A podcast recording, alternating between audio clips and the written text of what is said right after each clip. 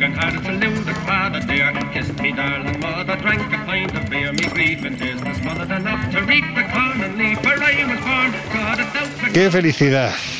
y todavía más pensando que dentro de un mes vamos a volver de nuevo a, a, este maravilloso país. Si es que, de todas formas, tú lo que sea de Burgos para arriba. Bueno, a ver, yo creo que pocos países hay con más encanto lo primero, después encantados, misteriosos, cargados también de, de, buenas leyendas y de historias heterodoxas, pues como este, ¿no? Quizás si tuviéramos que, que, seleccionar otro, que estaría además muy cerca y que estaría prácticamente al mismo nivel, sería, sería Escocia, pero es que Irlanda, bueno, pues Irlanda es que es mucha Irlanda. Pues ya que lo has dicho, ¿para qué esperar más para abrir las puertas de Colegio Invisible? Hoy os hablamos de piedras de poder, de castillos encantados, de clubes infernales y de calzadas de gigantes, entre otras muchas cosas. Así que llegados a este punto no hay nada más que esperar. Comenzamos. En los años 60, astrofísicos como Joseph Allen Hynek, asesor de Steven Spielberg en encuentros en la tercera fase, o el francés Jacques Vallée, fundaron un colectivo secreto para investigar las anomalías que se producían en los cielos del planeta. La conclusión a la que llegaron es que la ciencia, en muchos casos, no podía explicar lo que estaba sucediendo. Aquel colectivo fue conocido como el Colegio Invisible.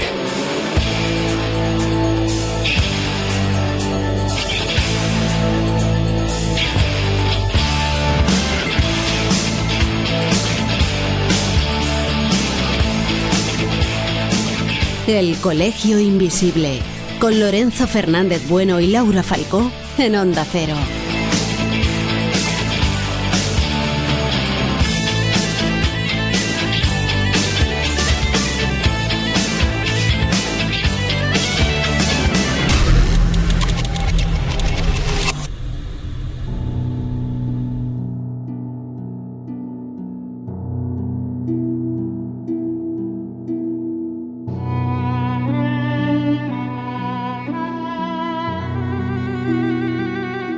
El pub de los sepultureros. Jolines, es que no podrías haber elegido un lugar menos, bueno, pues cómo decirlo, menos alegre. De hecho, es que el local está ubicado justo al lado del cementerio de Glasnevin. Y claro, a lo largo de los años han surgido varias leyendas, algunas incluso relacionadas con el cementerio. Y hay una en particular que habla de una compuerta secreta a través de la cual se supone pasaban jarras de cerveza a los trabajadores del cementerio para hacerles la jornada más llevable. Otra de las leyendas que ha llegado hasta nuestros días es la que habla de un fantasma, el fantasma de un anciano que está muy bien vestido, con anteojos, barba, que suele estar sentado en una mesa de la esquina al fondo tomando una cerveza, pero cuando alguien se le acerca se esfuma como si fuera humo. Más allá de las historias de fantasmas, este lugar eh, tiene fama de servir unas cervezas excelentes, cosa que evidentemente probaremos, y que es uno de los mejores locales de todo Dublín, porque además conserva intacta toda la decoración antigua del local y no hay ni televisores ni música, con lo cual es un lugar ideal para la conversación, para la tranquilidad y para tomarse pues una caña a gusto, ¿no? En fin, que dejando a un lado mi cierto y reconocido talante supersticioso, la verdad es que deberíamos de hacer un futuro colegio invisible repasando, pues mirad, única y exclusivamente los cementerios que hay en el Reino Unido, en Irlanda y en otros países, ¿no? Porque ahora mismo me viene a la cabeza, por ejemplo, los cementerios de Recoleta y de Chacarita en, en Argentina, que, bueno, pues no le van a la zaga para nada a ninguno de los que hay precisamente en Irlanda o en el Reino Unido. En fin, que al margen de, de ese aspecto siniestro que tienen, la verdad es que la, la, belleza gótica de otro tiempo que les acompaña hace, por lo menos en mi caso, que te enamores rápidamente de ellos y, por supuesto, de la enorme cantidad de historias, de misterios, de fenómenos extraños, dicen, ¿no? Que, guardan entre sus muros. Porque además Jesús hay que decir que hasta aquí fueron traídos muchos de los presos que murieron en circunstancias terribles en una de las cárceles más importantes que hay en Irlanda, concretamente muy cerquita de Dublín, que es Kinmayhang Gaol, que además dicen dicen que está encantada. Bueno, y si, y si lo estuviese no sería para, para, menos, porque es una cárcel con muchísimos años de, de historia, poquito más de, de un siglo, pero que, que ha dado forma a, a, lo que es Irlanda hoy. Fue inaugurada a finales del siglo XVIII, en el año 1796, y como digo, muchos de los personajes que han dado forma o que han sido protagonistas en lo que es la historia moderna y contemporánea de, de Irlanda pasaron por sus, por sus celdas. Se trata, como, como podéis ver, de un edificio de piedra gris ennegrecida por, por la humedad, por el paso de, del tiempo, y que ya a muy temprana edad, de alguna forma, muy, muy poquito tiempo después de, de inaugurarse, tuvo que vivir una de las situaciones más difíciles de, Irlanda, la conocida como hambruna de la patata, que tuvo lugar entre el año 1845 y 1849 y que obligó a muchísimas personas a, bueno, pues a robar para alimentar a sus familias. ¿Y esto qué trajo como consecuencia? Pues que esta prisión, esta, esta prisión de Kilmainham, se llenase de personas que preferían prácticamente estar allí para poder llevarse algo a la boca y además para evitar deambular por las calles infestadas de, Dublín. De alguna forma se sentían más seguros allí, allí dentro. Aunque bueno, esto como imagináis no, no era del todo cierto. Sobre todo en aquella época, ¿no? Mediados del siglo XIX, cuando no había separación de prisioneros dentro de, la cárcel por cuestión de sexo ni, ni de edad, y tanto los hombres como las mujeres y algunos niños, esto es importante, convivían precisamente en las mismas zonas, en unas zonas, pues como decimos, atestadas, en una época en la que todavía todas eh, las celdas eran terriblemente oscuras, pues la, cárcel era casi un, laberinto, y muchas de las mujeres que, habían sido detenidas por, por, mendigar para poder tener algo que, dar de comer a, sus hijos, para poder darles o ponerles algo, algo de abrigo en las calles de, de Dublín, pues fueron precisamente al recinto, fueron recluidas en estas celdas de Kilmainham. Eh, además, claro, compartían celdas con presos comunes, con toda clase de, personas, con, gente de, todas las, calañas, con ladrones, con prostitutas, con asesinos y todos ellos afinados allí en unas eh, condiciones pues deplorables eh, e indignas. De hecho, muchos de estos hombres que habían sido condenados por, por asesinato, pues obviamente no acabaron eh, cometiendo violaciones y agrediendo sexualmente a muchas de las, de las mujeres que acababan entrando, que acababan entrando en, en, esta, en esta prisión. Sí que es cierto que unos cuantos años después, ya a finales del siglo, en 1881, la prisión pasó a ser una cárcel exclusivamente para, para hombres. Lo cierto es que, bueno, avanzando un poco en la historia de este lugar, también sirvió como prisión de espera a los presos que no querían mantener en Irlanda y que debían ser trasladados a Australia. Casi 4.000 presos de, pues imaginaos, ¿no? de, lo peor que había por, por las calles de, Dublín. Y también, y es una parte muy interesante ya llegando a esta época más contemporánea, lo que decíamos, ¿no? es relevante o es conocida porque a principios del siglo XX pues, se convirtió en una prisión para eh, personajes francamente eh, importantes para la historia de Irlanda, como podría ser, por ejemplo, algunas de las primeras sufragistas que eh, pues a principios del siglo XX luchaban por, por, sus, por sus derechos por ejemplo, también para personajes como Henry Joy McCracken, fundador de la United Irismen, pues una organización que defendía ¿no? o, quería la, independencia de, Irlanda, y unos años después también de Joseph Plunkett, que era uno de los líderes del alzamiento del día de Pascua, que fue un intento de tomar el control de, el control de Irlanda y, lograr su independencia del Reino Unido, organizado precisamente el 24 de abril de 1916, pues coincidiendo con el día de, de Pascua. Y ya por hacer ese guiño cinematográfico final, ¿no? que también la ha relacionado pues, con miembros de, de IRA, estarían dos películas clásicas que se rodaron en los muros de esta prisión, una vez que ya se cerró en 1924, estuvo unas décadas abandonada y después pues, se, se instauró como, como museo.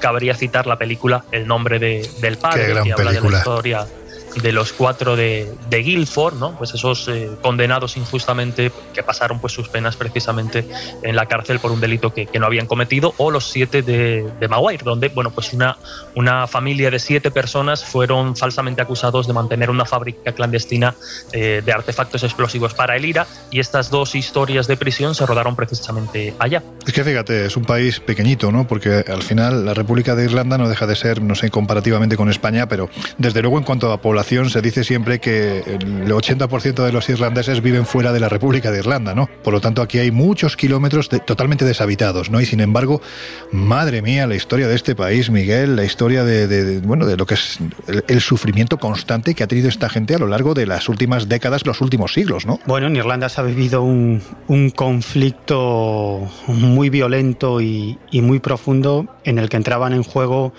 muchísimos, muchísimos elementos, ¿no? Por fortuna eso ha llegado a su fin y como también ocurre en España, pues ahora esas diferencias se dirimen por la vía política, pero no hay que olvidar que hasta no hace tanto, en España, por supuesto también en Irlanda, eh, hubo muchos muertos encima de la mesa mucha sangre y muchísima violencia. Es lo que tiene, entre otras muchas cosas, la guerra de la religión, ¿no? Porque en este caso estamos hablando de, de un enfrentamiento prácticamente religioso, independientemente de que ahora, una vez que ha bueno, pues el Reino Unido ha decidido que no quería seguir siendo parte de la Unión Europea, ahí se ha despertado, se han despertado, ¿no? Viejos temores como los del IRA auténtico, ¿no? Que está ahí, mm, bueno, pues yo creo que en este caso la expresión viene que ni pintada, empezando a dar un poquito de guerra. Pero en fin, Jesús, esa es la historia política y social de un país que hasta no hace mucho era golpeado, como estamos diciendo, al igual que, que ocurre con su vecina Irlanda del Norte, por el grupo terrorista IRA. Pero ahora vamos a lo que según cuentan, ha quedado encerrado entre las paredes de Kimainhangaol, porque dicen que hay fenómenos, bueno, pues que no son del todo explicables y que ocurrían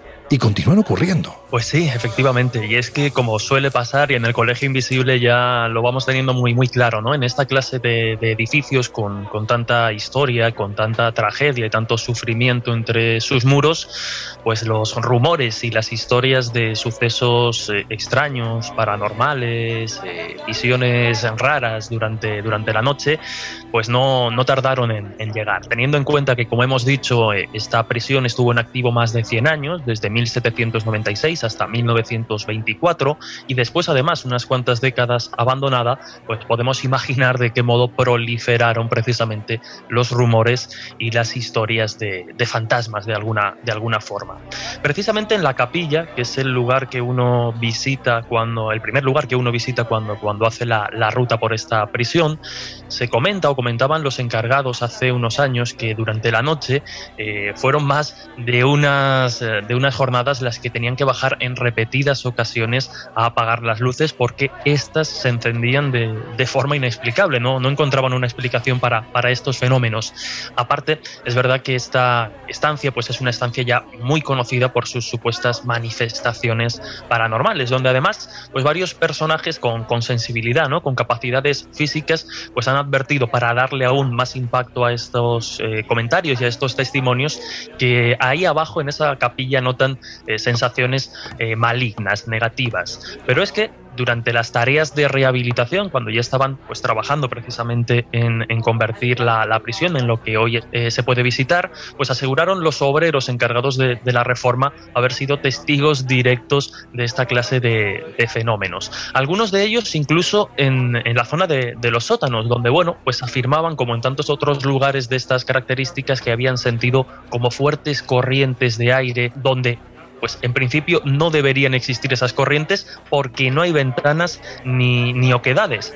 Hablaban también, como es típico, ¿no? del descenso de las, de las temperaturas e incluso se comenta que algunos de estos obreros, después de sufrir algunos de estos eh, fenómenos extraños en sus propias carnes, eh, como sucede en otros lugares, decidieron no volver al, al trabajo, decidieron alejarse de ese, de ese lugar. Incluso la, la, empresa Hayden eh, Dublín habla de que en, pues en un viaje de estos de, de, de, empresa, las habitaciones que tenían eh, hacia el patio donde se cometían las, las, ejecuciones, pues una noche precisamente mientras se preparaban para, para irse a la, a la, cama, notó que en la capilla, de nuevo, al otro lado de, del patio, encontraron la estancia iluminada. Claro, ante la, ante la inquietud, ante no saber muy bien lo que pasa, decidieron ir a echar un vistazo fue a la capilla. Craso error, perdona, eh, craso error. Eso de echar un vistazo en fin. La verdad es que en estas situaciones eh, es como la película de terror, ¿no? Yo, desde luego, no sé si sería el más indicado para ir a, verlo. Y, y, más teniendo en cuenta lo que sucedió, ¿no? A uno de estos, eh, a uno de estos trabajadores para, para Hayden Dublin, que hablaba de que estando ya en la misma capilla, las luces se volvieron a apagar y se volvieron a encender en, en diferentes eh, ocasiones. Él regresó, las apagó hasta tres veces, pero ahí desde luego no, no quedó todo porque los fenómenos, como imagináis, se siguen eh, acumulando. Hay quien habla de que en el área de la, de la mazmorra, que estaba siendo de nuevo pintada, pues uno de los, de los pintores habló de una ráfaga de, de viento, como sucede en otros lugares de, de, la prisión, e incluso lo que, bueno, suele pasar también, ¿no? Escuchó pasos muy cercanos detrás de él claro, hasta que se dio la vuelta pensaba que era uno de sus compañeros, pero cuando comprobó que detrás de él no había absolutamente nadie, pues os podéis imaginar la cara que se le quedó a este hombre. No es el único, ¿no? Porque como bien dices, en la actualidad los fenómenos continúan y son, pues, eh, algunos, los, los miembros y los guardias de, de seguridad, que, como en tantos otros lugares de estas características, afirman que durante sus rondas de noche, cuando el edificio ya está vacío, cuando es difícil eh, encontrarse con, con, fenómenos extraños o que rompan la, la, calma, pues siguen hablando precisamente de que durante la noche pues la, la, sensación de no estar solos es constante, la sensación de pasos, eh, estas luces que de repente se encienden. Fíjate, deberíamos de hacer un programa casi casi único con testimonios de, de guardias de seguridad, especialmente los que trabajan durante la noche, porque estoy convencido de que esta gente, que es gente valiente, que es gente preparada, pues para que haya en un momento determinado, imaginemos, ¿no? En un museo, para que se cuele alguien, ¿no? Es gente que está preparada para defenderse de eso y otras cosas, ¿no? Y sin embargo, ¿cuántos testimonios hemos recogido de gente, de trabajadores, en este caso de guardias de seguridad, que aseguran que hay determinados sucesos nocturnos contra los que no les han preparado para defenderse?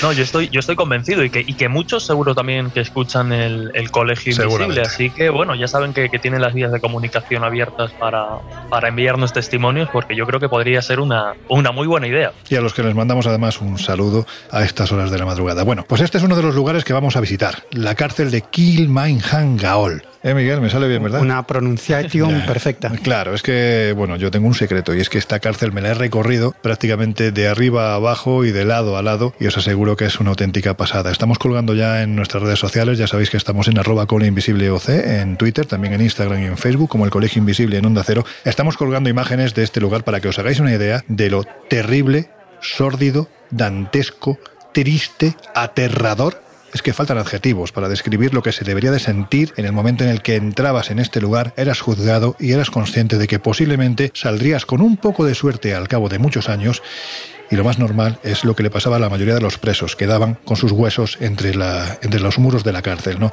Bueno, pues este es uno de los lugares que vamos a visitar en el viaje que vamos a realizar el próximo mes de agosto, desde donde, bueno, pues entre otras cosas, empezaremos la nueva temporada del Colegio Invisible y al que si os apetece nos podéis acompañar tanto a Laura como a mí a lo largo de nueve días que estoy seguro que van a ser inolvidables, ¿verdad Laura? Pues la verdad es que será un viaje increíble. Empezaremos nuestra andadura por la capital, en Dublín, donde veremos desde el Museo de Historia Natural, Palacio de Justicia, el castillo de Bram Stoker, que escribió Drácula, la iglesia de San Michan, entre otras muchas cosas.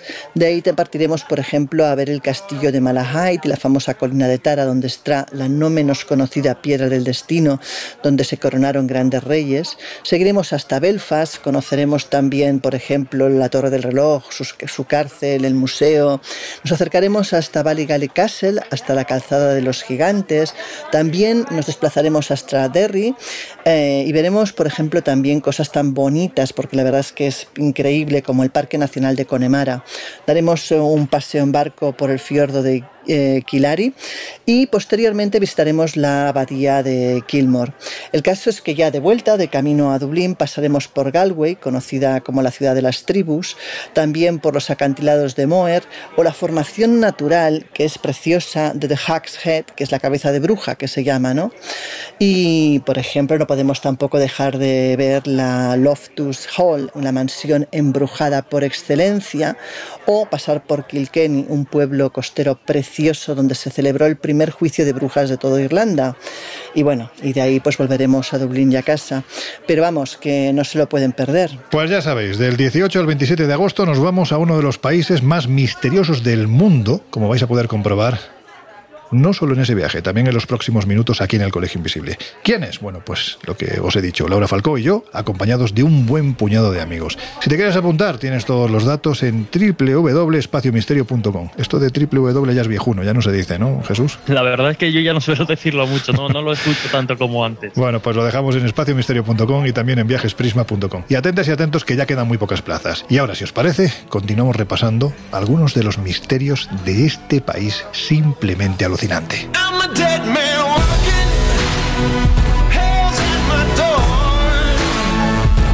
El Colegio Invisible. El periodismo de misterio ya está aquí en Onda Cero.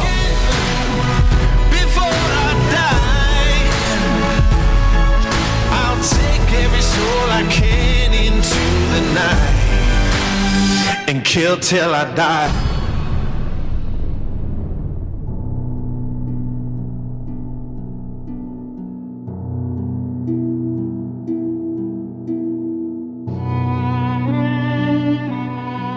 Miguel Pedrero, hombre, ¿cómo andas? Me imagino que tú aquí como si estuvieras en casa, ¿no? Pues casi, casi. Lo digo por lo verde, por las vacas. Claro, claro, claro. El clima es hasta cierto punto similar al de Galicia, también el verde de los bosques Claro. y también la magia que envuelve este lugar. Pero el mayor parecido yo creo que está en las gentes, porque la población de Irlanda, al igual Son que la... todos rubios y pelirrojos como tú. Como yo, ¿no? Y de 1,90.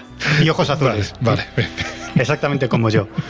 No, pero es cierto que, que las gentes de Irlanda, la población de Irlanda, igual que las gentes de Galicia, tienen un, un parecido o un común denominador y es que, que la gente, el pueblo, todavía está muy apegado a la tradición, a toda una serie de ritos mágicos, de creencias, de tradiciones y de folclore que eh, sigue muy vivo, mucho más vivo que en otras partes del mundo. Y esas creencias, esas tradiciones, esos rituales, en muchos casos, que como digo perviven, están sincretizados con el cristianismo. Y se vive, al igual que en Galicia, de una manera muy normal y muy habitual, es decir, la gente sigue realizando esos rituales, pero sincretizados con ese barniz de cristianismo y lo hacen sin preguntarse si eso es cristianismo o es paganismo, ¿no? Es decir, que Irlanda, al igual que en Galicia, pero yo creo que aquí en Irlanda se ve de una forma especial, el paganismo todavía pervive. Oye, si hay un misterio duro como las piedras megalíticas que tanto abundan en tu tierra y que a ti tanto te gustan, esa es la conocida como Lia Fail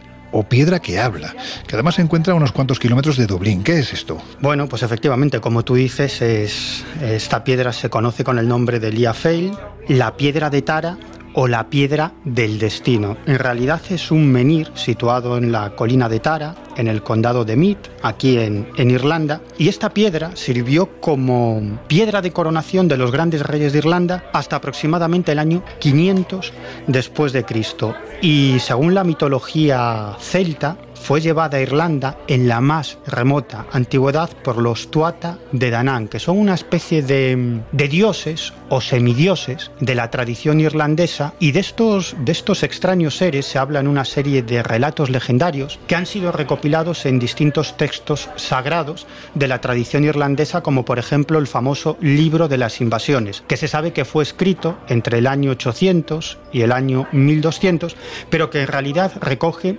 episodios anteriores transmitidos de generación en generación a través de la tradición oral. Y en estos textos y en esta tradición oral lo que se recopila es la historia de Irlanda antes de que fuese ocupada por los celtas. Y además se dice algo muy interesante que estos Tuatha de Danann fueron los responsables de exportar a Irlanda el druidismo, es Anda. decir, la religión que luego tomaron y que luego practicaron los pueblos celtas. Y algo muy interesante y que conecta directamente con esta piedra del destino. Y es que según esta tradición los Tuatha de Danann desembarcaron en Irlanda llevando los cuatro talismanes más importantes de la tradición celta. La piedra del destino o Liafail de la que estamos hablando la lanza flamígera de Luke la espada de Nuada que solamente puede ser esgrimida por su propietario y que con el paso del tiempo acabaría convirtiéndose en la mítica espada Excalibur del ciclo artúrico. Jolín. Y también llevaban consigo el caldero de Dacta, que es un precedente claro del grial artúrico. Fíjate qué interesante, cuántas... Confluyen todos los mitos, ¿no? Claro, cuántos mitos confluyen en, en estos textos folclóricos o tradicionales de, de la tradición irlandesa. Bueno, todo esto quiere decir, o querría decir nada más y nada menos, que los Tuatha de Danann fueron los transmisores de una tradición religiosa y también de ciertas prácticas mágicas en las que se utilizaban una serie de utensilios sagrados que son los que acabo de nombrar. En cuanto a la piedra de Tara, Liafail o la piedra del destino, dice la tradición que tiene poderes paranormales. Y la leyenda dice que cuando el legítimo rey de Irlanda ponía su pie sobre ella, sobre esta piedra del destino, la piedra rugía satisfecha. Y además tenía el poder de rejuvenecer al rey y de otorgarle un mandato prolongado. Claro, porque hay que decir que en, eh, aquel tiempo, en, Irlanda, la elección del rey no era por consanguinidad, sino que un consejo de nobles se reunía alrededor de la piedra de Tara, de la Lía Fail, y esta, según cuentan las crónicas, emitía una especie de eructo muy fuerte, y a partir de ahí, eh, si tú te habías presentado como candidato, la piedra, entre comillas y con todos mis respetos, eructaba, es que tú eras el legítimo rey. Claro. Y claro, la cuestión aquí es que hay quien la vincula con otra piedra aún más conocida y que también anduvo por aquí, la conocida precisamente piedra del destino con la que muchas veces se conoce Fail, ¿no? Bueno, pues este es uno de los objetos sagrados más perseguidos del pasado. Y no es extraño, porque lo que cuentan los textos sagrados, concretamente el libro del Génesis, es que in hilo tempore, resulta que Jacob, que era hijo de Isaac y nieto de Abraham, bueno, digamos que no se llevaba muy bien con su hermano Esaú. De hecho, cuentan las, las tradiciones eh, religiosas que en la propia barriguita de Rebeca, cuando estaba embarazada de estos dos niños, ya se producía un enfrentamiento entre ambos bastante crudo que hacía que esta mujer lo pasara fatal, ¿no? Bueno, el caso es que cuando nacen, crecen los niños, finalmente Esaú decide que va a matar a su hermano Jacob y este sale huyendo camino de Harán. Bueno, pues en un momento determinado queda dormido porque está muy cansado y recuesta su cabeza sobre una piedra. En ese instante cuenta la tradición religiosa que se abre una especie de puerta en los cielos de la que desciende una escalera, hay angelotes, hay voces divinas, pero esto no es lo importante. Lo importante es que a Jacob en ese instante le habla ni más ni menos que el mismísimo Dios. Claro, aquí la cuestión no es que se abra una puerta en el cielo, salgan angelotes, una escalera y te hable Dios. No, para Jacob lo importante es que el medio para contactar con la divinidad es precisamente la piedra sobre la que ha recostado su cabeza. Claro, e, e, es que si tú le preguntas a un irlandés dónde está la piedra del destino, te, dirá que está en la colina de Tara, de, claro. de, la que acabamos de hablar. Pero si le preguntas a un escocés dónde está la piedra del destino, te dirá que actualmente está en el castillo de Edimburgo. Exactamente. Es eh, la piedra sobre la que se recostó Jacob y tuvo ese, ese sueño. Perdona, Miguel, es que es probable que incluso las dos piedras formen parte de un mismo pedrusco anterior. ¿Por qué? Porque en el momento en el que el rey Nabucodonosor, el rey babilonio, decide en el siglo VII invadir Tierra Santa, bueno, pues el profeta Jeremías, que era descendiente de Jacob, pues decide que se va de allí. Evidentemente, hasta ese momento esa piedra, por sus cualidades mágicas, había servido para coronar a todos los reyes de Tierra Santa. Y él decide llevarse la piedra, pero como Jeremías no era tonto y sabía que ese pedrusco pesaba mucho, dijo, bueno, pues tanto poder tiene el pedrusco en sí como si lo parto en dos mitades y decidió partirlo y llevarse un trocito, un trocito que era bastante grande, como veremos. Y de hecho, aquí es donde llega el momento en el que en su periplo hacia las islas pasa por tu tierra y la piedra del destino, la piedra de la coronación, llega a estar en Galicia. Claro, claro. Bueno, esta, esta versión que tú acabas de, dar a conocer, pues... dices que me la acabo de inventar. No, no, no, no, no. ¿Qué, va, qué va? Es, es una versión y es una teoría que contenta a ambos, ¿no? Claro. A los escoceses y, a los, irlandeses, porque la conclusión es que tanto la piedra de la colina de Tara como la que está en el castillo de Edimburgo forman, formaban parte del mismo pedrusco que se partió en dos, ¿no? Bueno, lo interesante de esta, de esta historia es que efectivamente, como tú muy bien acabas de contar, en la ciudad de La Coruña, esta leyenda es muy conocida, que la piedra del destino estuvo en, en la ciudad de La Coruña, ¿no? Incluso hay unos adornos en el ayuntamiento de La Coruña eh, en el salón de plenos que tienen que ver precisamente con la llegada, o donde se refleja la llegada de la piedra del destino Anda. a la ciudad de La Coruña. Sí, sí, sí, sí. De todas formas con Galicia, ¿eh? Estuvo Noé, estuvo la piedra del destino, madre mía. Por no hablar de Santiago, lógicamente, claro. Y, el lugar donde nació Miguel Pedrero. También, bueno, sí, eso ya es eh, parte de la mitología más profunda, ¿no? ¿Qué, más, ¿Qué más se puede pedir? Bueno, el caso es que, como digo, allí estuvo durante unas décadas esta piedra del destino hasta que al rey de esas tierras se le ocurrió navegar mucho más allá de, de los mares y llegar a otras tierras que veía en algunos días de enorme claridad, a lo lejos. Y esas tierras, pues eran nada más y nada menos que Irlanda. ¿Y los gallegos qué hicimos? Pues conquistar Irlanda. Llegamos allí. Ah, sí, ¿para qué explicar más? Llegamos allí, conquistamos Irlanda y este rey decidió enviar a uno de sus hijos, a su primogénito, para que también se convirtiera en rey de esas tierras. Y este nuevo monarca de Irlanda que era gallego, que llevaba consigo pues nada más y nada menos que el gran objeto de poder que hasta entonces existía en lo que actualmente es la ciudad de La Coruña? Pues la piedra del destino, ¿no? Y esa piedra del destino pues permaneció cerca de la actual Dublín, era la famosa colina de Tara, podríamos decir, y es el lugar donde tuvieron lugar toda esa, de, toda esa serie de coronaciones de los reyes irlandeses. Y es lo que tú decías, ¿no? Cuando, cuando esta piedra daba su aprobación al nuevo monarca, pues gruñía o, rugía, ¿no? No vamos a poner el ejemplo de cómo hacía porque puede ser muy desagradable. Bueno, precisamente por eso fue rebautizada como Lia Fail, ¿no? La piedra que habla. Pero el caso es que la historia sigue dando vueltas porque un nuevo rey, Kenneth MacAlphin, pues lo que hace es unificar varios reinos y entre otras cosas se convierte en el primer monarca de Escocia y decide trasladar esa piedra desde Irlanda hasta Escocia y allí está durante un tiempo en la isla de Iona en un monasterio, pero pasado el tiempo vuelve o viaja otra vez a un nuevo monasterio escocés que es el de Scone. Y a partir de ese momento, pues sobre esa piedra se coronarían durante 400 años los reyes escoceses. Pero es que la piedra... Y aquí, perdona, vuelve a cambiar de nombre. Es decir, pasa de ser la piedra del destino a la piedra de la coronación, a la piedra que habla y ahora es la piedra de Scone, como es conocida en ese tiempo. Exacto. O sea, tú fíjate qué vueltas da este relato legendario, ¿no? Pero es que Llegamos al siglo XIII, cuando el monarca inglés Eduardo I invade Escocia, esquilma todos los tesoros de Escocia, ¿y qué es lo que se lleva? Bueno, pues esa piedra del destino, precisamente por esa fama que tenía de otorgar un poder ilimitado a quien la poseyera. ¿Y dónde acabó esa piedra del destino? En la abadía de Westminster. Y así permaneció casi hasta finales del siglo XX. Esa piedra durante todo este tiempo, desde el siglo XIII hasta hace muy pocos años, estuvo situada bajo la conocida como Silla de San Eduardo, donde se coronaron todos los reyes de Inglaterra, incluida la actual Isabel II. O sea, fijaros si tiene una potencia mitológica, histórica y religiosa esta piedra.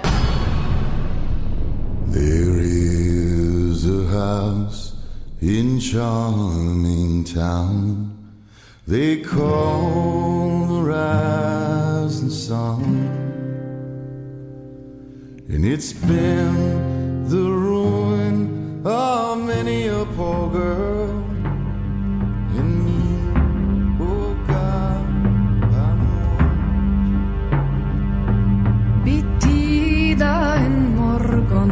solen upprann, Has entrado en el Colegio Invisible con Laura Falcó y Lorenzo Fernández Bueno.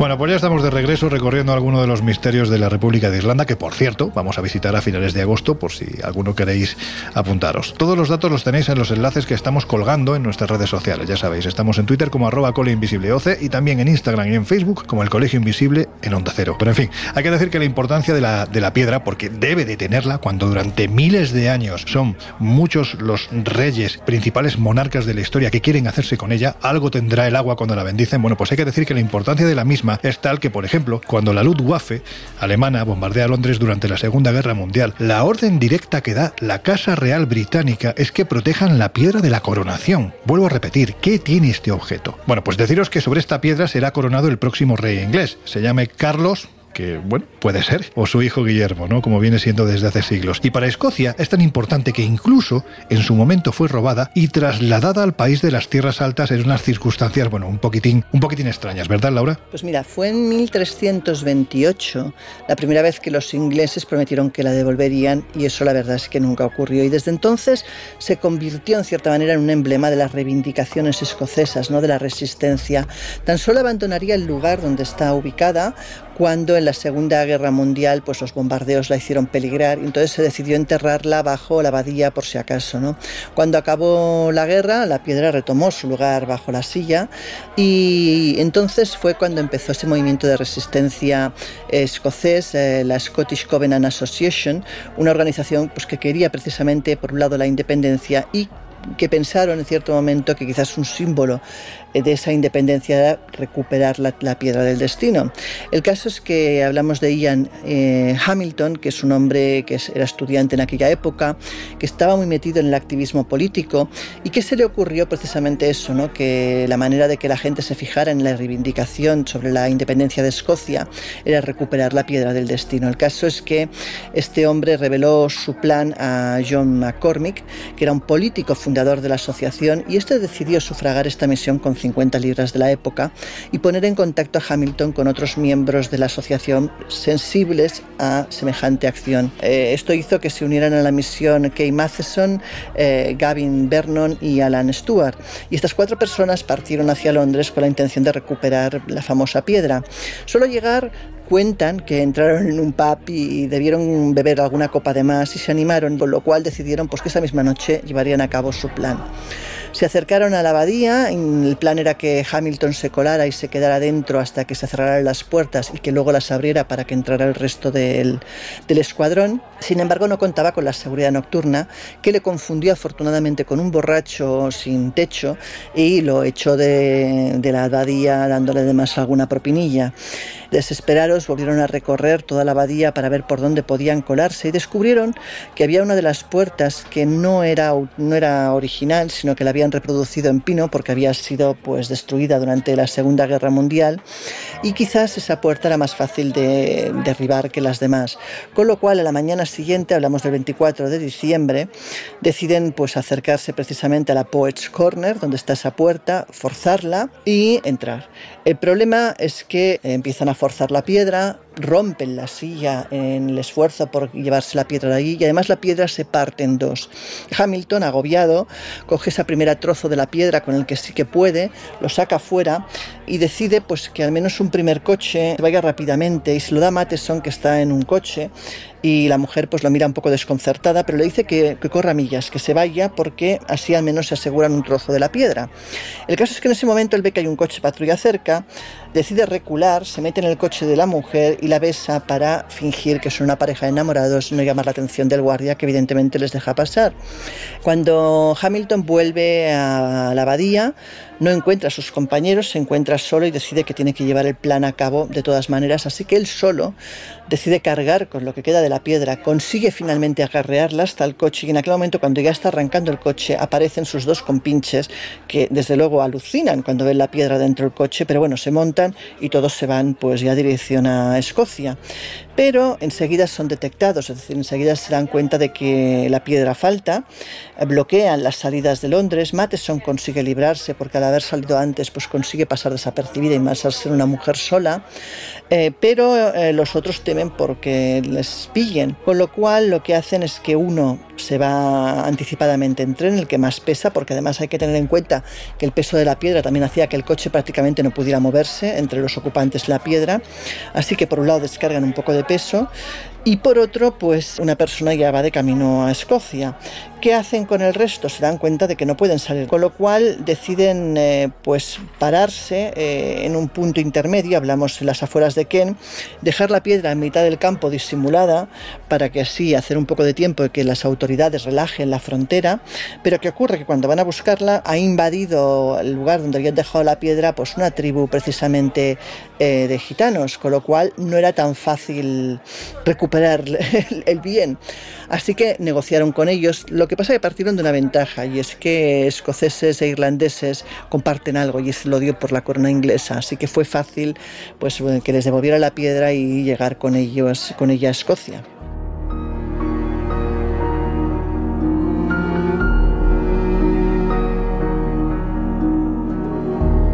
Sin embargo, y aunque parezca mentira, la opinión pública no se mostró a favor del robo, y pronto fue entregada a un maestro cantero para que de nuevo uniese las dos mitades que habían quedado partidas durante el robo. Así fue hasta el año 1996, cuando uno de los signos sin lugar a dudas de identidad más importantes del pueblo escocés regresó a uno de sus legítimos dueños, suponiendo que alguien lo es, precisamente con el firme compromiso por parte de las autoridades escocesas de cederla en el momento que se produzca la coronación del siguiente rey de Inglaterra. ¿Qué tendrá esta piedra?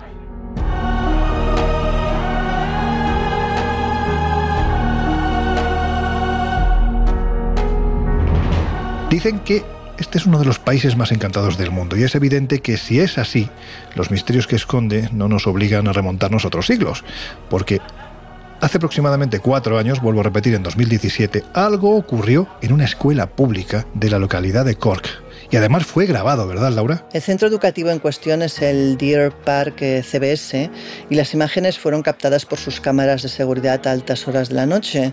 En ellas, ¿qué es lo que vemos? Pues vemos cómo se mueven violentamente varios objetos en el pasillo de la escuela cuando ésta está vacía y aparentemente sin interacción humana alguna, ¿no? Han llegado a pensar de todo, desde que pudiera ser una broma, que las imágenes estuvieran manipuladas, hasta que realmente sea lo que parece que es, que es algo relacionado con el fenómeno con fenómenos paranormales, ¿no? El caso es que colgaron el vídeo en las redes, un poco también para saber la opinión de los eh, de la gente de la calle, y el vídeo acumula cerca de 200.000 reproducciones y más de 185 comentarios. Y claro, hay versiones y opiniones para todos los gustos, como nos podemos imaginar.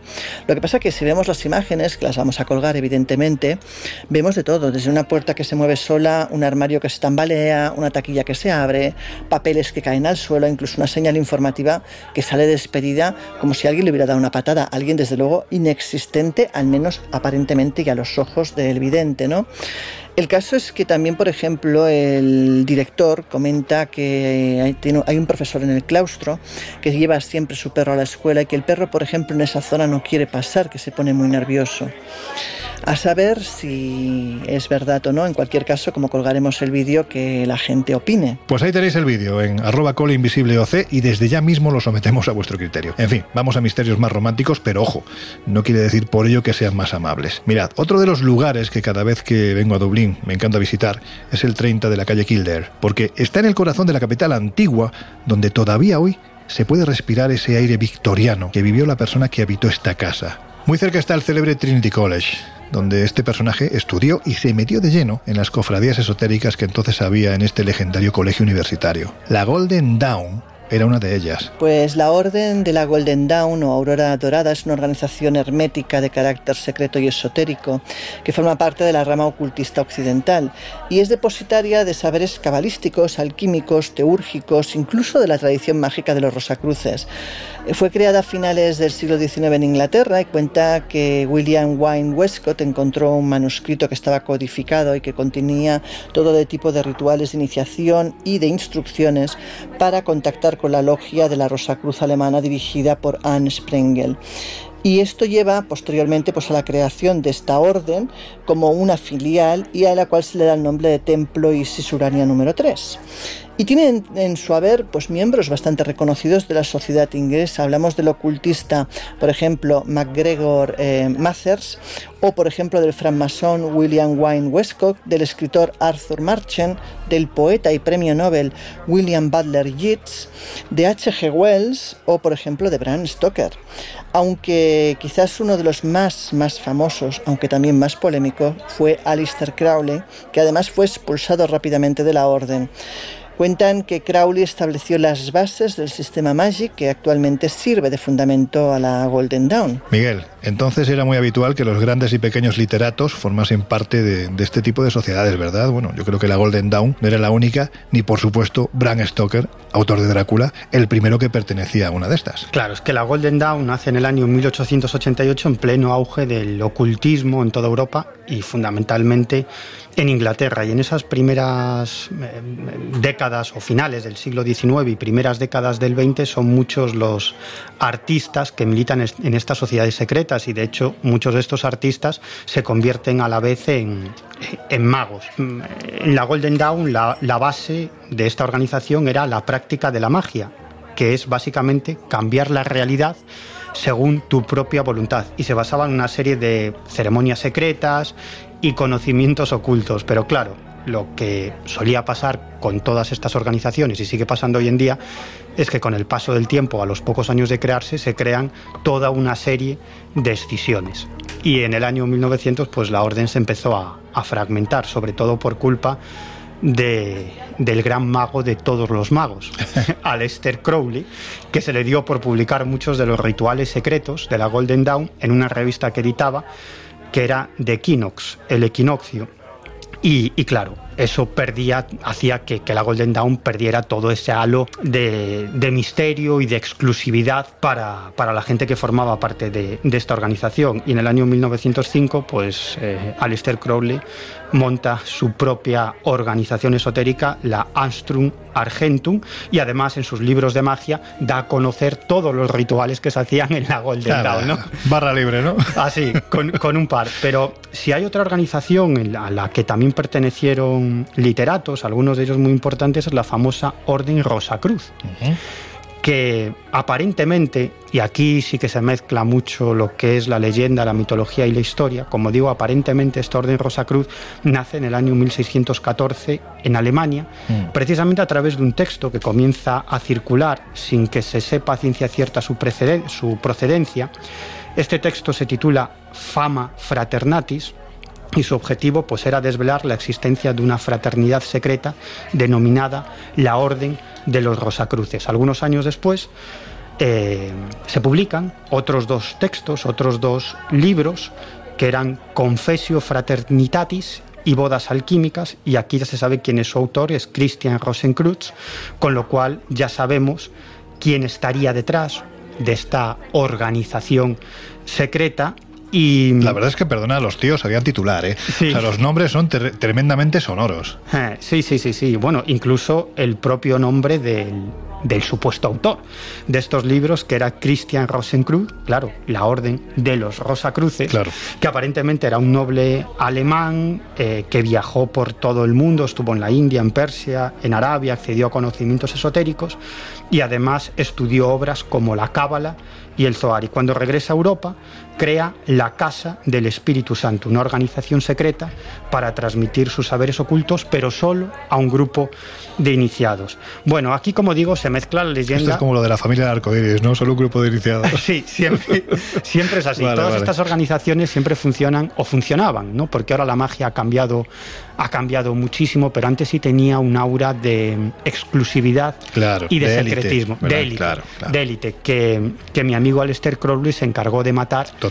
Y luego, después de él, toda una serie de, de magos. Bueno, pero lo que sí es cierto es que a partir de finales del siglo XIX, es decir, por la misma época en la que nace la Golden Dawn, en el año 1888, es cuando toda una serie de personajes vinculados al ocultismo dicen que son los, digamos que los, los auténticos eh, detentadores de, de la famosa Orden Rosacruz, claro, si pensamos que esta orden aparentemente nace en el año 1614, pues habría que esperar muchos siglos, como digo, hasta finales del siglo XIX, cuando toda una serie de personajes dicen que ellos son los auténticos continuadores de ese linaje de la Orden Rosacruz. En fin, Jesús, al margen de mis fricadas habituales, otro escenario infernal, pero este sí muy real, es el Hellfire Club de Dublín. Cuéntanos qué es esto y, también cuál es la historia. Pues eh, el nacimiento de estos clubs se remonta a comienzos del siglo XVIII y fueron concebidos originalmente como sociedades secretas de, origen británico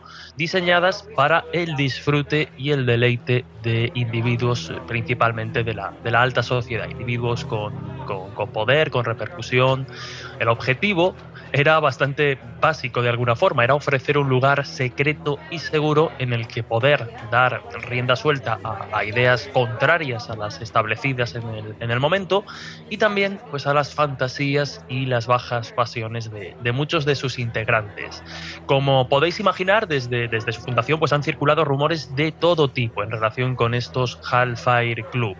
Eh, que si en sus reuniones se hacían rituales satánicos, que si se hacían orgías, que si se llegaban a realizar ritos extremos y, variados, en fin, se ha dicho de, todo. Pero si os parece, he preguntado a alguien que, que sabe mucho sobre estos clubs. Él es Pedro Ortega, es escritor, es conferenciante y gestor cultural y su especialidad son los temas relacionados precisamente con el misterio y el arte. Además, bueno, pues es autor de, libros como Arte y Secretas o Crónicas del Madrid Secreto. Bueno, podemos decir que el nacimiento de los Hellfire Clubs se remontaría a comienzos del siglo XVIII aproximadamente, cuando fueron concebidos eh, de forma original como sociedades secretas y su origen eh, hay que situarlo en Gran Bretaña. Estas sociedades secretas estaban diseñadas para el disfrute y el deleite de individuos de muy alto rango social y de una posición sin duda acomodada. O sea, estamos hablando de élites y de personas adineradas. El Hellfire Club irlandés fue fundado alrededor del año 1737 por dos personajes, Richard Parsons, que fue primer conde de Rose, y el pintor James Worsdale.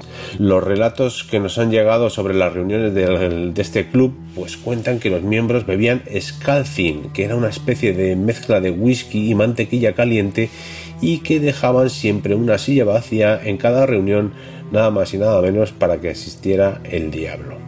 Se dice también que la mascota del club era un gato negro, así que ya tenemos dos elementos eh, mágicos o, u oscuros. Y es que las noticias que nos han llegado afirman que el grupo estuvo activo hasta 1741 y ante la creciente nómina de aristócratas y militares que se fueron adhiriendo al club, decidieron buscar un lugar apartado y secreto para llevar a cabo sus fechorías sin que nadie pudiera molestarles o conocer las prácticas que allí se llevaban a cabo. El lugar elegido estaba a las afueras de la capital irlandesa en la conocida como Colina de Montpellier. Las historias del Hellfire Club pues nos hablan de que allí sucedían actos de comportamiento salvaje y libertinaje, además de prácticas ocultas y manifestaciones demoníacas que han quedado grabadas en la tradición local a lo largo de los siglos.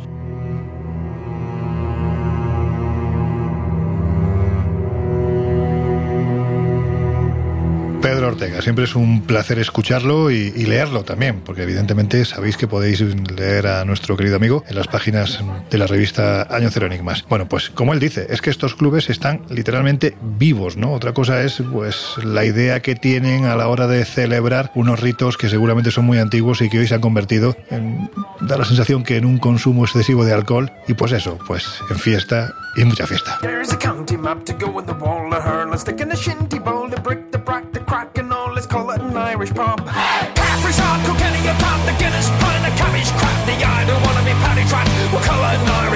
El Colegio Invisible. Los jueves de una y media a tres de la madrugada en Onda Cero.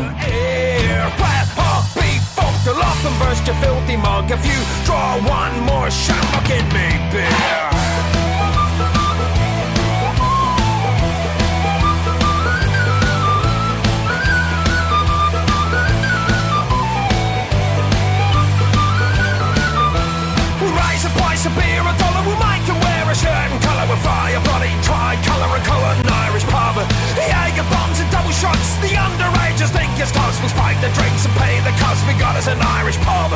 The quick one in the filthy dog, the and grass across the lug of the lady. Oh, the dirty dog, we got us an Irish pub.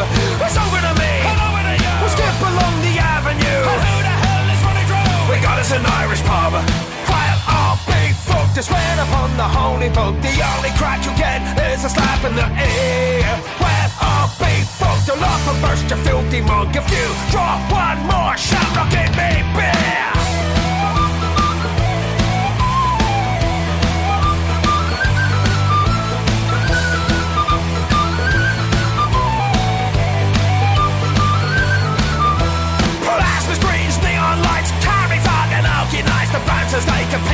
the fights for colour an Irish pub.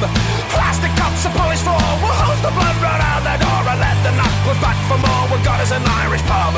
While I'll be fucked, you swear upon the holy book. The only crack you'll get is a slap in the ear. While I'll be fucked, you'll up and burst, you filthy monk. If you draw one more shot, I'll give me beer.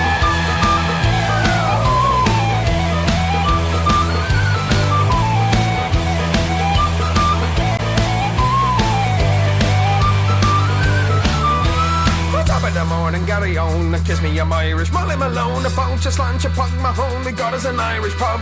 Despite the punches, trip the willows, strike me up. The rakes are mellow, the liffy never ran so shallow. We got us an Irish pub. While all big folk to swear upon the holy book, the only crack you get is a slap in the ear. While all big folk to love the first, you filthy mug. If you draw one more shot, give me beer.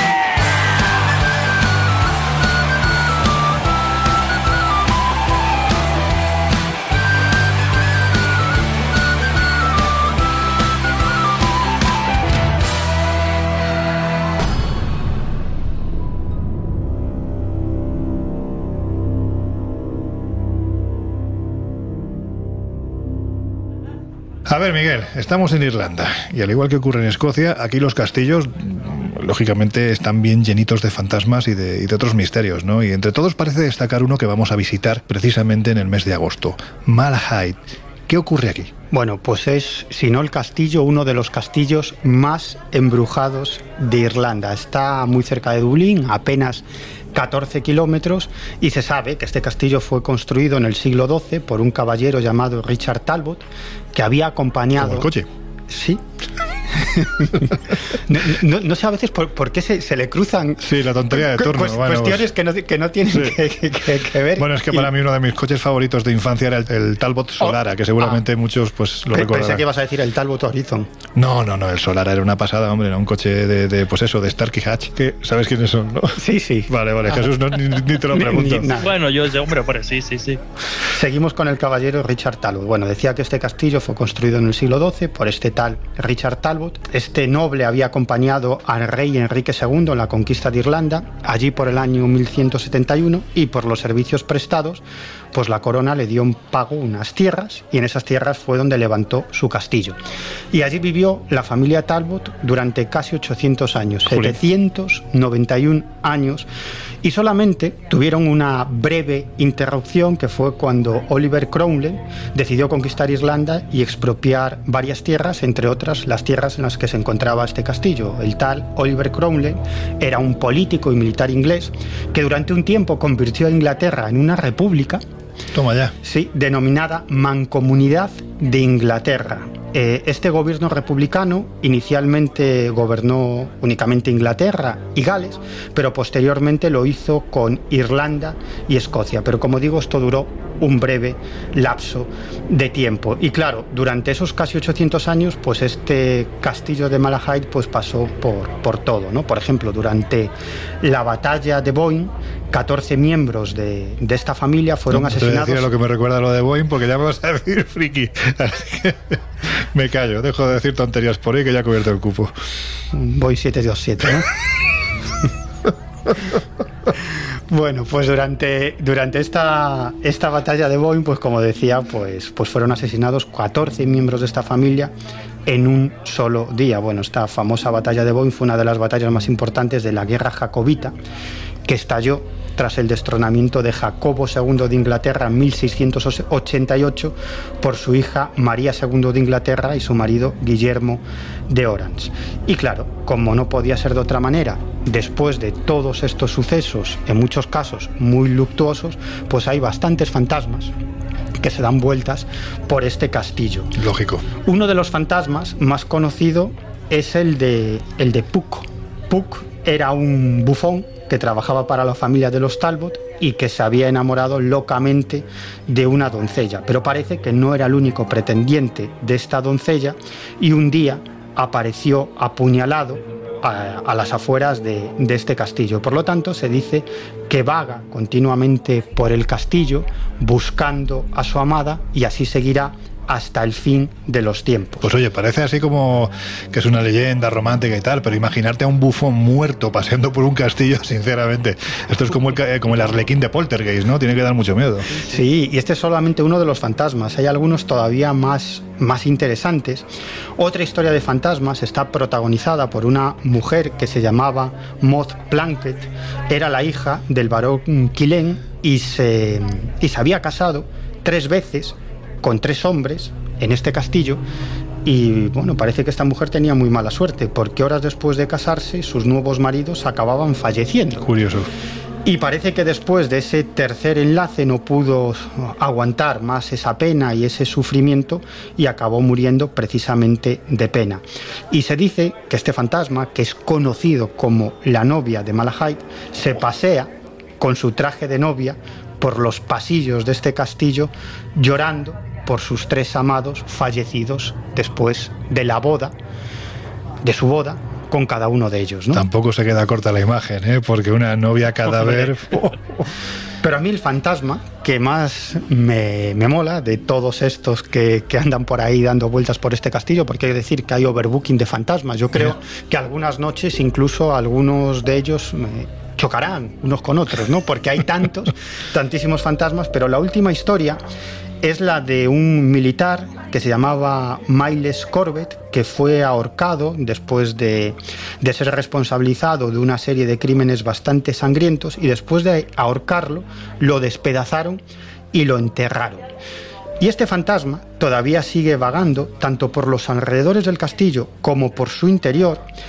Eh, hace ruido con sus armaduras y también con unas cadenas que, que, lleva, como buen fantasma que es, parece que este fantasma lo que quiere es llamar la atención y cuando alguien se acerca para contemplarlo más de cerca, que también hay que tenerlos bien puestos, en vez de salir de allí por piernas, pues tú ves esto y te acercas, ¿no? Bueno, pues si te acercas, este fantasma lo que hace es que termina despedazándose y en su lugar pues aparece una imagen horripilante. Es decir, que si te acercas. O sea, se despedaza a sí mismo. Ah, sí, sí. No al que lo ve. No, no, vale, no. Vale, esto tú, es importante matizarlo. Tú te acercas y este fantasma, pues se despedaza, ¿no? Pues un brazo sale por un lado, una pierna por otro, la cabeza por otro lado y en su lugar aparece una imagen horripilante. Bueno, si aún así te sigues quedando, medalla al valor. Bueno, pues esto vamos a poder comprobarlo en este mes de agosto, porque como digo, es uno de los sitios que vamos a visitar, a ver si alguno de nuestros viajeros o viajeras le acabamos dando la medalla al valor. A mí te aseguro que no, en todo caso que me den un rollo de papel higiénico y con eso tengo suficiente. Pero en fin, que no es el único castillo. Otro de esos castillos espectaculares en los que a más de uno le daría un patato si tuviera que quedarse a dormir es precisamente el castillo de Lip. Laura, que tú con estas cosas me da la sensación de que estás disfrutando como una niña pequeña. ¿Dónde está y qué es lo que se cuenta de él? Pues el castillo de Lip es uno de los más fantasmales y más embrujados de toda Irlanda. De hecho, posee una historia muy sangrienta y este castillo se halla en el condado de Offaly, a las afueras de Roscrea, y fue construido a mediados del siglo XVIII por el clan de los O'Bannon. Desde entonces, la verdad es que está repleto de historias, de intrigas y, de fantasmas. ¿no? Se dice que en el siglo XVI, eh, Gerald Fitzgerald, conde de Kildare, trató de conquistar el castillo, pero fue derrotado, por ejemplo. También se cuenta que sobre la misma época tuvo lugar una batalla muy cruenta por la sucesión del clan de los O'Carroll. Eh, también, por ejemplo, dicen que uno de los hermanos asesinó al otro que era sacerdote y que además lo hizo en la capilla, que toma el nombre desde entonces de capilla sangrienta, mientras este se supone estaba oficiando una ceremonia. Eh, bueno, el caso es que el castillo, dicen, está repleto de fantasmas, de espíritus que no descansan. Y es uno de los castillos, como te decía, más encantados de toda Irlanda. Cuentan también que en el siglo XIX se descubrió otra posible fuente de estos fantasmas, y es que, por lo visto, hay un pequeño calabozo al cual solo se puede acceder por una escotilla en el techo del mismo, donde arrojaban prisioneros para dejarlos morir de hambre. Y de hecho, hasta hace poco, por lo visto, estaba todavía lleno de huesos. Imaginaros eso, pues a nivel de fenomenología, pues lo que puede ocasionar, ¿no?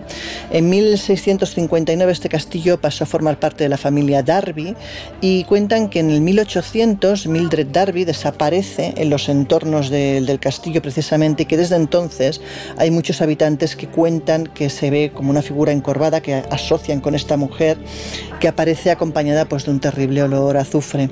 En los 70 el castillo es vendido a un exorcista australiano que según él cuenta lo compra aparte de porque le gusta el edificio lógicamente porque quiere ahuyentar a los espíritus. Dicen que no lo consiguió, pero que sí que garantizó que no volverían a ser malévolos ni tan siquiera se aparecerían de la forma que hasta el momento lo hacían, ¿no? Tampoco se ha podido verificar si esto es así. En la actualidad la fortaleza puede ser visitada y está unas millas al norte de la aldea de Roscrea y cuentan que en sus corredores, en las torres y en las salas pues es fácil que aparezcan espectros que entre ellos hay pues eh, personajes de lo más diverso. Por ejemplo, tenemos una mujer que es vengativa y que va vestida de rojo. También hablan de esqueletos vivientes, de monjes espectrales, de fenómenos poltergeist, hablan de niños fantasma y, como no, de la aterradora figura conocida como el elemental.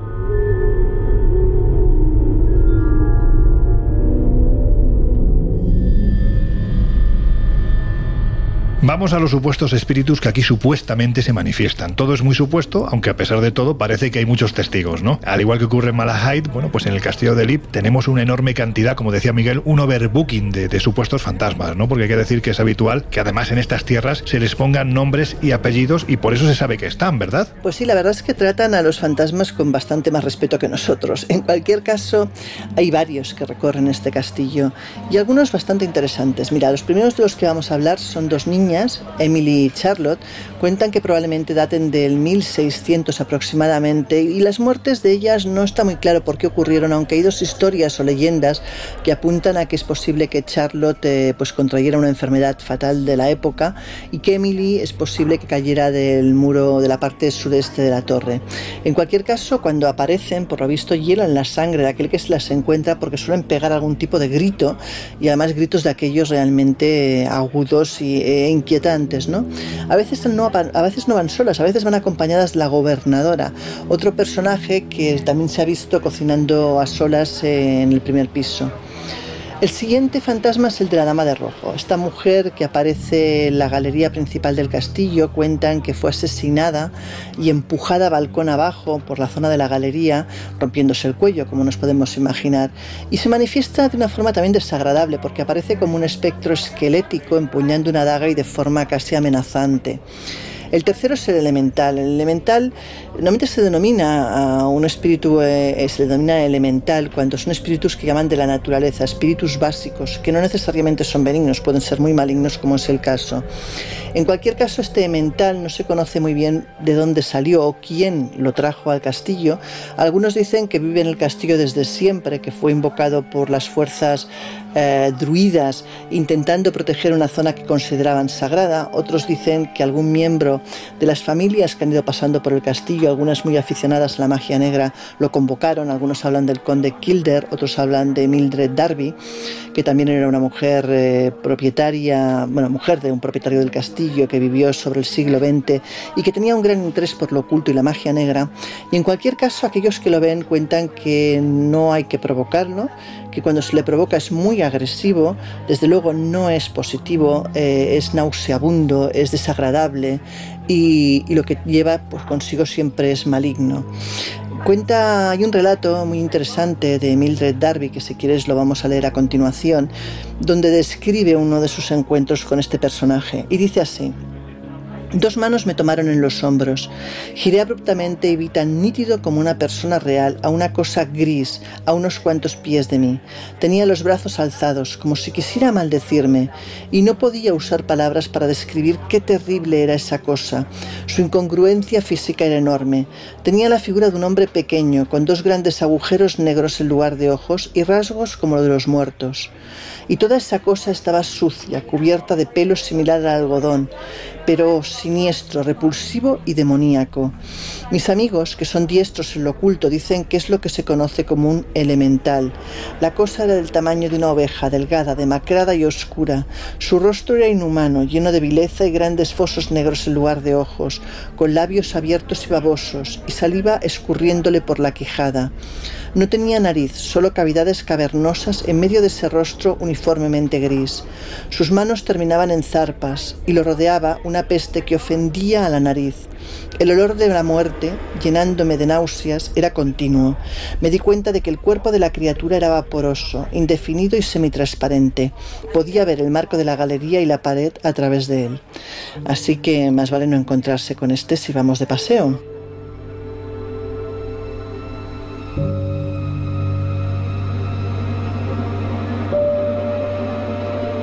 Por redondear un pelín las historias de este lugar, cuentan que en el año 1922, durante la Guerra Civil Irlandesa, gran parte de, este castillo fue quemado por el IRA. Durante la limpieza posterior y las obras de rehabilitación, se encontró un área conocida como Oublet en francés. La palabra viene a significar algo así como olvidar. Bueno, pues el Oublet se encuentra al fondo de un foso en el cual una gran lanza de metal apunta hacia arriba. Pensad, a este lugar se arrojaba gente y aquellos desafortunados que fueron ejecutados por los sanguinarios clanes del castillo caían sobre la lanza hasta morir desangrados tras varias horas. Horas, imaginad, ¿no? Horas terribles de agonía. Se dice que para sacar todos los cuerpos de Lublet se necesitaron ni más ni menos que tres camiones, porque esos cuerpos estaban ahí. Pues eso, que no es extraño que nos lleguen los ecos de tanto sufrimiento, incluso desde el más allá.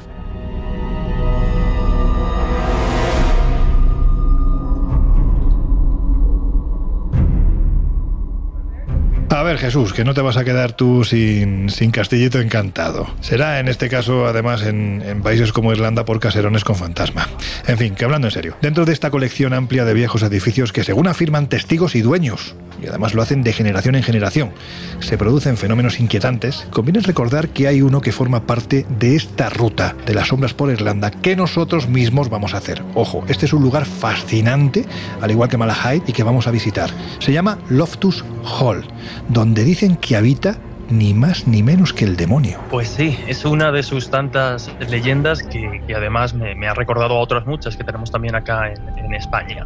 Pero bien, este Lotus Hall, este complejo de, edificios, esta mansión tiene una historia muy, muy, muy, muy larga. Está situada en el condado irlandés de, Wexford y como digo, eh, un poco por, rastrear su, historia, su, su, pista, habría que situarnos en 1170 cuando se construye el primer castillo. Unos 200 años después, precisamente durante la, peste negra, el edificio original es reemplazado por una construcción nueva que se bautiza como Redmond Hall y ya alrededor de 1650 es cuando la familia vende la propiedad a los Loftus, que es eh, la familia ¿no? que, que da nombre al complejo hoy, hoy en día.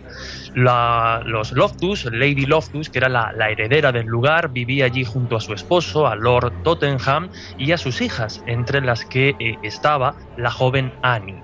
Cuentan que hacia 1700, bueno, pues una tormenta en el mar arrastró a un extraño caballero a la playa de la propiedad de, de la familia.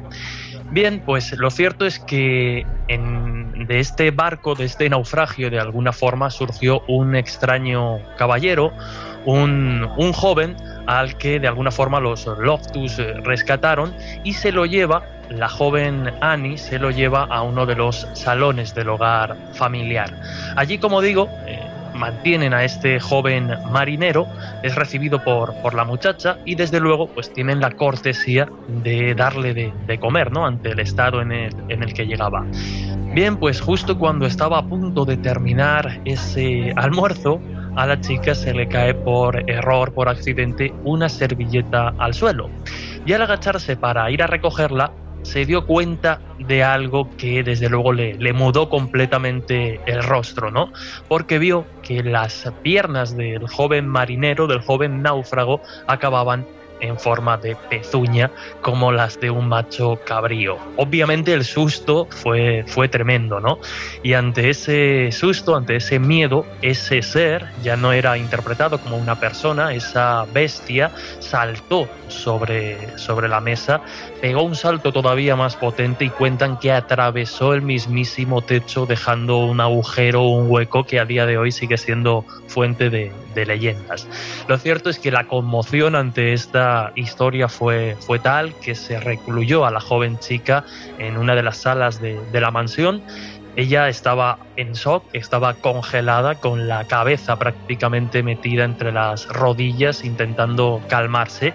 Y tiempos después dicen que, bueno, pues al entrar a la sala la encontraron muerta muerta y no solo mm, fallecida, sino también en esa posición agarrotada, agarrándose las piernas, escondiendo la cabeza entre las rodillas y dicen que no fueron capaces de recomponer de alguna forma una, una posición más natural para el entierro. Como digo, la leyenda asegura que el agujero sigue allí, aunque dicen que fue tapado por las reformas posteriores y que de alguna forma este ser, que sería la identificación del mismísimo diablo, sigue apareciéndose sigue provocando el terror entre quienes se atreven de alguna forma a acercarse hasta allí.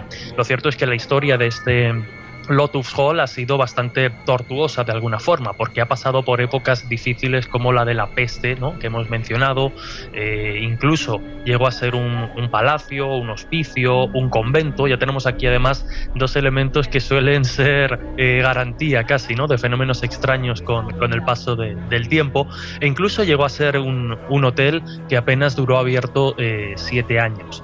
La figura del diablo, pues como imagináis, no es la única que, algunos testigos afirman haberse encontrado en, esta, en estos lugares, sino que también, obviamente, debía aparecerse la figura de la joven Annie, ¿no? Esa joven que desde entonces se aparece eh, melancólica paseando por las estancias y pasillos de Lotus Hall, eh, bueno, pues como una dama de blanco, ¿no? De las que ya hemos hablado en alguna ocasión en el, en el Dragón. Lo cierto es que, bueno, mm, la, icónica construcción funciona a día de hoy pues como un centro de, atracción turística, especialmente para los amantes de, del terror y para muchos, aunque en, en Irlanda desde luego no es difícil tener esta esta, mm, este sello de calidad, pero para muchos es la casa más embrujada del país. O sea que tiene, tiene historia. O sea que merece la pena visitarla, ¿no? Yo entiendo que sí, y ya digo que, que, que esta clase de leyendas de encontronazos con el diablo, de las cuales se, se percatan los, los, testigos por verle las patas, está muy arraigada, por ejemplo, en, en, España, se me ocurre la de la Cruz del Diablo en Cuenca, ¿no?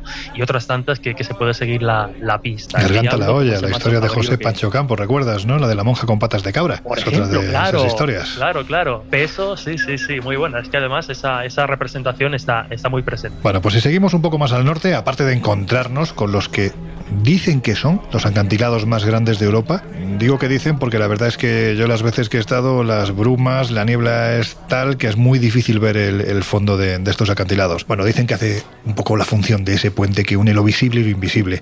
También podemos ver uno de los museos Camino del Norte más alucinantes del, mundo, el del Titanic, donde nos acercaremos, ¿no? Para entender un poco cómo fue la historia de ese gran buque, el buque de los sueños, que se acabó transformando ni más ni menos que en el barco de, las pesadillas. Y como yo sé, Miguel, que tú eres muy de leyendas, que te gusta mucho esto de los seres elementales, de esas cositas ¿no? que, nos cuenta la tradición que existen y que hay quien cree que realmente hay una base real ¿no? que dio origen a, a, estas, a estos mitos. Cuéntanos, ¿qué es eso de la Giant's Causeway? Es decir, la calzada del gigante, porque aparte de espectacular, tiene una historia, bueno, romántica, bonita. En este caso no da miedo.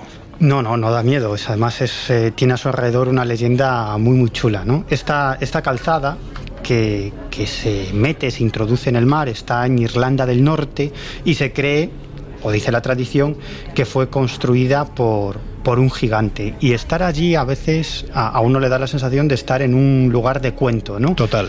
Eh, donde puede pasar cualquier cosa y en donde incluso puede aparecerse ese gigante en cualquier momento. Esta calzada del gigante está formada por unas 40.000 columnas de basalto entrelazadas entre sí y, estas columnas de, de, basalto se formaron por acumulación de, de magma. Ese magma se acumula, además se enfría muy rápidamente y eso es lo que ha dado lugar a estas formas tan particulares. Se encuentra en el condado de Antrim, en la costa norte de Irlanda del Norte, y fue declarado Patrimonio de la Humanidad por la UNESCO en el año 1986 y Reserva Natural Nacional de Gran Bretaña en el año 1987. Y, fíjate qué curioso, en una encuesta que se hizo en el año 2005 entre los oyentes eh, de Radio Times, pues salió que, que, que, este lugar, la Calzada del Gigante, era la cuarta maravilla natural más grande del Reino Unido. Fíjate. Y, y, como digo, bueno, las columnas parten del pie de, de, del acantilado y desaparecen bajo el mar. La mayoría de las columnas son hexagonales, aunque también hay algunas que tienen cuatro lados o cinco, siete, incluso ocho. Las más altas miden 12 metros de altura y lo interesante de este lugar es la leyenda que lo rodea que a mí me parece muy divertida. En este lugar vivía un gigante muy chulito y muy fanfarrón que se llamaba Finn McCanhill y este hombre o este gigante no se le dio por otra cosa que por construir una calzada gigante para llegar hasta Escocia. ¿Por qué quería llegar a Escocia? Bueno, pues porque sabía que allí vivía otro gigante y él, como era muy chulito, quería enfrentarse a ese gigante. Efectivamente, construye esta calzada, llega a Escocia, pero claro, en cuanto ve al gigante, pues lo que piensa es, caramba, yo soy gigante, pero este es más gigante que yo. Así que mejor me la envaino y me, y me, y me vuelvo por donde he venido. Sí. Entonces se vuelve para casa. Pero claro, el gigante escocés ya lo había visto. Y dice, ¿este para qué viene hasta aquí? Y entonces decide seguir esta calzada para llegar hasta Irlanda y darle su merecido a este gigante tan chulito. Claro. El gigante irlandés, nuestro amigo Finn Mac, llega a casa, le cuenta a su señora lo que ha pasado y su señora lo que piensa es, bueno, como venga el gigante escocés, a este lo acaba haciendo pedazos. Entonces se le ocurre una idea. Ellos estaban esperando un hijo y tenían preparada una, una cuna. Y entonces se le ocurrió meter a su marido en la cuna. Cuando aparece ese gigante escocés, pues lo único que se encuentra es a una mujer la mujer del gigante, allí meciendo una cunita, bueno, una cunaza gigante. Claro. Entonces este, este gigante escocés lo que hace es levantar las mantas de esa cuna y ve a un bebé enorme. Claro. Entonces piensa, si este es el hijo del papá gigante, ¿Cómo será el papá? ¿cómo será el papá gigante? Así que me vuelvo para Escocia. Ya ves que ninguno de los dos gigantes era muy valiente. ¿no? Y en ese, en ese viaje hacia Escocia sigue precisamente esta calzada del gigante y fue destruyendo esa calzada a medida que avanzaba precisamente para que ese papá gigante no pudiera llegar hasta Escocia. Bueno, esta es la historia, pero hay mucha gente que dice que todavía se escuchan una serie de extraños sonidos guturales que, que, serían una prueba de que el gigante todavía sigue por allí y de vez en cuando se echa una siesta y ronca. También se observan, se dice, una serie de luces que parecen salir de las profundidades del mar, del mar que recorren esa calzada del gigante iluminando la noche y además forman esas luces lo que parecen unos tubos de órgano que empiezan a sonar y se cuenta que ese sonido es la llamada de los gigantes o del gigante para avisar que vienen los enemigos. Es decir, que aquí tenemos pues, bueno, toda una serie de componentes legendarios entre los que abundan, como en otros muchos lugares, los sonidos extraños y las luces de procedencia desconocida. Esta es la historia, más bien la leyenda, ¿no? De dos gigantes. Por un lado el irlandés Phil McGunhail y por otro lado el escocés Bernard Downer. La historia es fascinante, el lugar es flipante. Yo sí os puedo decir que he estado allí y, jolín, cuando estás, ese sonido curioso, porque hay que decir que cuando ves la calzada que se mete en el mar es una pasada, pero cuando ves cómo crecen las columnas de basalto por el acantilado, es brutal, porque ahí eres consciente de que muchas de ellas están huecas. Por lo tanto, en el momento en el que el viento golpea con fuerza la pared del acantilado, ahí puedes oír desde lo que a todas luces podría ser una sinfonía natural, música provocada por la naturaleza, hasta el rugido de un, no sé si de un gigante, si de, un león gigante, ¿no? Por lo tanto, el sitio es verdaderamente eh, espectacular.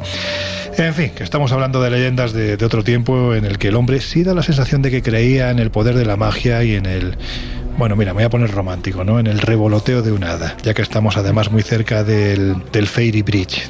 Tiene otra historia que seguramente vendrá al Colegio Invisible en el futuro porque son muchos los temas. Bueno, hemos estado comentando y es que, por ejemplo, el de las sociedades secretas, las sociedades discretas, bueno, es que son tantos los temas que abordar aquí en el Colegio Invisible que, esto va a ser tan apeteciblemente eterno como las historias de, gigantes. Bueno, mientras me peleo con Jesús por defender esta reflexión que acabo de hacer, os dejamos con una de nuestras esenciales favoritas. Venga, que enseguida volvemos.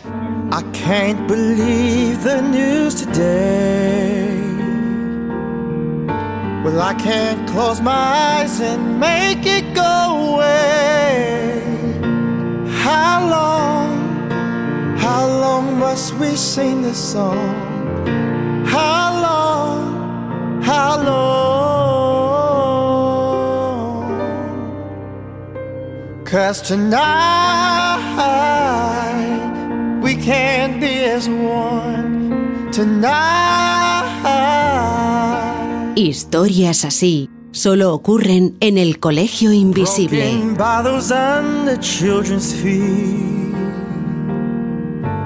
Bodies strewn across the dead street.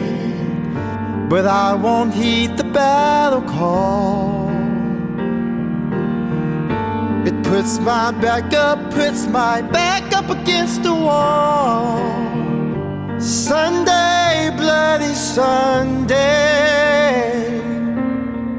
Sunday, bloody Sunday. How long, how long must we sing this song? How long, how long? Because tonight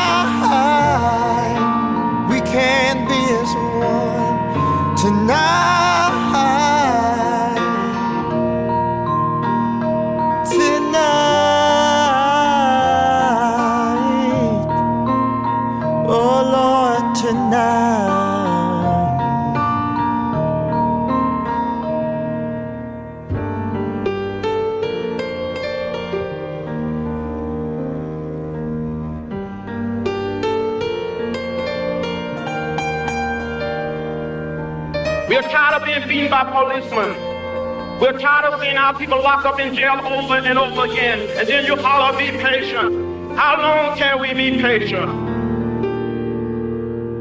Sunday, bloody Sunday. Sunday,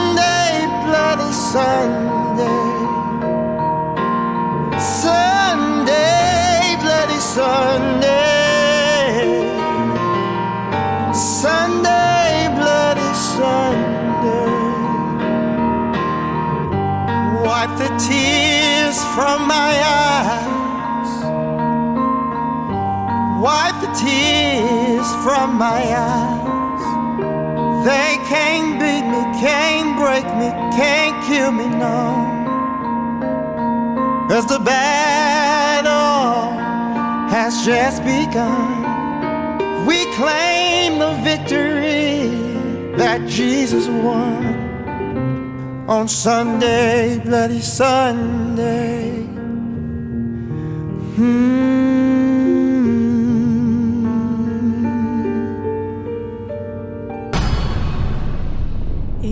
Sunshine when he's gone.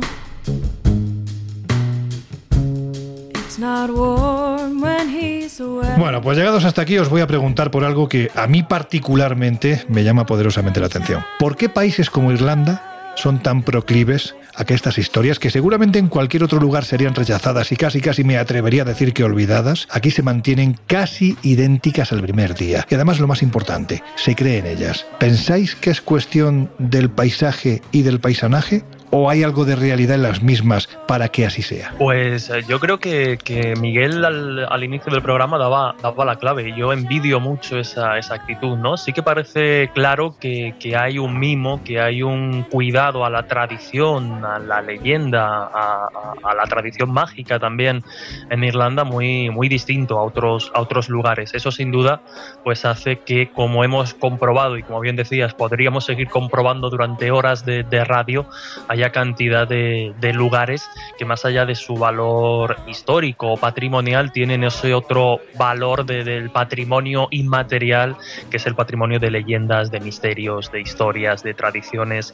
Insisto, yo creo que desde luego esa, mm, esa actitud ¿no? de, de- de cuidar, de respetar y de valorar esa, mm, esa tradición, nunca mejor dicho, creo que es lo que hace que, pues eso, que, adquieran una dimensión completamente diferente en estas, en estas tierras. Yo no sé si, si hay algo de, realidad o no, ¿no? Pero yo creo que sí que estamos eh, casi muy acostumbrados aquí en el colegio a, a- a demostrar eso, ¿no? Que a veces, aunque sea poquito, aunque sea poquito detrás de la leyenda, siempre hay algo de, de realidad. Y por lo tanto, mantener viva esa, esa llama, pues es hacerla visible en la, en la actualidad. Y eso pues es un lujo para los que, para los que amamos estos temas, ¿no? Y disfrutamos de, de sus historias. A ver, Laura, te toca, ¿tú qué opinas? Bueno, es cierto que por lo general la cultura anglosajona es muy dada a preservar este tipo de historias y de mitos. Y las leyendas, también hay que decir que al fin y al cabo suelen nacer de un hecho, de algo que ocurrió en un pasado remoto, que normalmente pues, se ha ido magnificando o incluso se le ha ido añadiendo información y desvirtuando el origen, pero sí que es cierto que suele partir de algo que en su momento ocurrió, de una realidad. Mm, No sé si llamarlo el believer, pero bueno, dejamos a la persona más abierta de mente para que nos diga qué opina al, al final de estas conclusiones, Miguel. Pues claro, yo estoy convencido de que hay muchísimo de realidad en, en estas historias. Me lo Fijaros, imaginaba. eh, eh, hemos estado hablando de leyendas, de seres sobrenaturales, de historias de fantasmas. Y todo esto, en el fondo, ¿a qué está aludiendo? Pues está aludiendo a la historia de Irlanda, está aludiendo a Mm. guerras, revoluciones, cambios políticos y sociales, el enfrentamiento religioso entre el catolicismo y el protestantismo.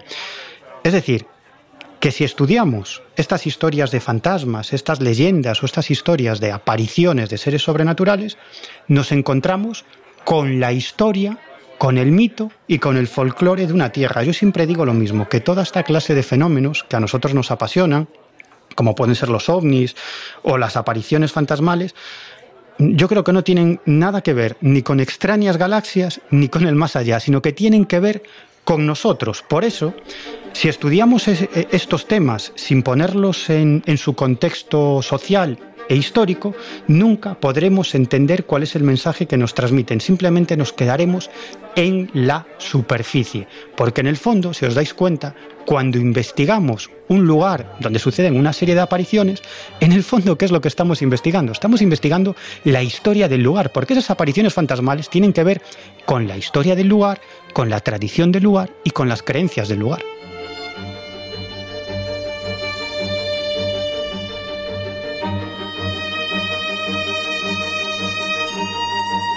Bueno, pues afrontamos ya los últimos minutos del Colegio Invisible de hoy y lógicamente no me gustaría dejaros sin que sepáis qué es lo que llevamos este mes en la revista Año Cero Enigmas, que no deja de ser, vuelvo a repetirlo siempre, es una prolongación del trabajo que desarrollamos en el Colegio Invisible o viceversa, porque hay que decir que la revista ya pasa de 30 años. Miguel, ¿qué llevamos? Bueno, pues eh, yo creo que nos vamos a quedar en esta ocasión con la portada, la nueva maldición de los faraones. Casi nada. Casi nada, que tiene que ver con esa procesión de 22 momias reales que en el fondo se trató de un traslado de un museo a otro de, del Cairo, pero que se hizo con toda la pompa posible y con todo el simbolismo posible. De hecho... Bueno, perdona, la escena del presidente de Egipto recibiendo a todos y cada uno de los faraones era, bueno, es que parecía una imagen de otro tiempo. Claro, es que en el fondo se trató de una gran obra de teatro para mayor gloria de Al-Sisi, sí. el, el actual líder, gobernante y dictador egipcio, todo hay que decirlo. Tú no vas a ir por Egipto, ¿no? En próximos... en próximos meses, ¿no? Bueno, oye, hay, hay, que, hay que nombrarlo como lo que es, ¿no? Pues, pues un dictador. Y, y, y, el caso es que, es que esta, esta gran obra de teatro, este gran traslado, ha provocado que muchos creyentes en la maldición de los faraones hayan considerado que ese paseo de esas 22 momias reales para mayor gloria de Al-Sisi en realidad es un insulto a esas 22 momias reales y es en cierto modo una profanación. Por lo tanto, se puede desatar una nueva maldición de los faraones. Y a partir de ahí, el autor de este reportaje de portada, que es el gran Enrique de Vicente, enlaza esa situación con toda una serie de cuestiones que sucedieron posteriormente y con toda una serie de personajes que están absolutamente convencidos de que esa maldición se va a hacer realidad.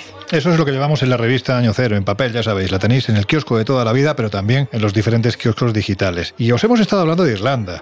Todos los datos los tenéis tanto en espaciomisterio.com como en viajesprisma.com. Los datos de este viaje que se va a realizar del 17 al 28 de agosto y en el que nos embarcamos tanto Laura Falcó como yo mismo. Pero en la página web, en espaciomisterio.com, Jesús, hay muchas más cosas, ¿verdad? Hay muchas más cosas y como siempre, ¿no? Pues apoyando o apuntalando la filosofía de, del Colegio Invisible en Espacio Misterio también con muchas oportunidades de, viajar y de recorrer el mundo a través de los misterios y los reportajes de, nuestros compañeros. Además, desde hace un tiempo estamos haciendo un especial homenaje a un viajero y a alguien que, que, queremos ¿no? muchísimo en el Colegio Invisible, como es Fernando Jiménez del Oso, y es que nuestro compañero Antonio Luis Moyano está, de alguna forma, viajando de nuevo con, con fotografías y con un montón de datos, haciendo esa ruta por, por, el Perú que ya mostró Fernando Jiménez del Oso en El Imperio del Sol y en otros tantos trabajos, pues estamos recorriendo Nazca, Cerro Sechín, Chan Chan, un montón de culturas y un montón de enigmas del pasado, homenajeando de, de, alguna forma a Fernando Jiménez del Oso. Pero bueno, como siempre hay muchos más temas, conspiraciones, la última actualidad ovni que, que bueno, como ya saben los invisibles, es determinante en estas, en estas fechas, artículos de opinión, entrevistas, vídeos, podcasts, en fin, ya saben que ahí van a poder encontrar siempre un repertorio de contenido y de temas muy, muy, muy difícil de encontrar en otros sitios. Pues ya lo sabéis, mucho contenido en papel, mucho contenido en digital y también, por supuesto, vías de contacto a las que nos podéis escribir. Nuestro mail, el colegio arroba onda. También tenemos un número de teléfono de WhatsApp, que es una vergüenza porque no me lo sé todavía, pero en fin, así hacemos más, más gente, más, abrimos más comunidad en nuestro Twitter, en arroba colinvisibleoc, porque sabéis que la descripción que hay justo arriba del colegio invisible está ese número de teléfono. Ahí nos podéis dejar tanto mensajes escritos como mensajes de voz y lo que más os van a agradecer nuestros invisibles de lujo, tanto Jesús como Laura y especialmente Miguel, que nos contéis casos como ya nos están llegando. Si os pedimos que nos dejéis vuestro teléfono, porque si nos dais el consentimiento en los especiales en directo que vamos a hacer y que estamos haciendo desde los estudios de Onda Cero Radio en Madrid, vamos a dar salida a vuestros casos y a muchas historias. También estamos en Instagram y en Facebook, ya lo sabéis. Ahí, como el Colegio Invisible, en Onda Cero.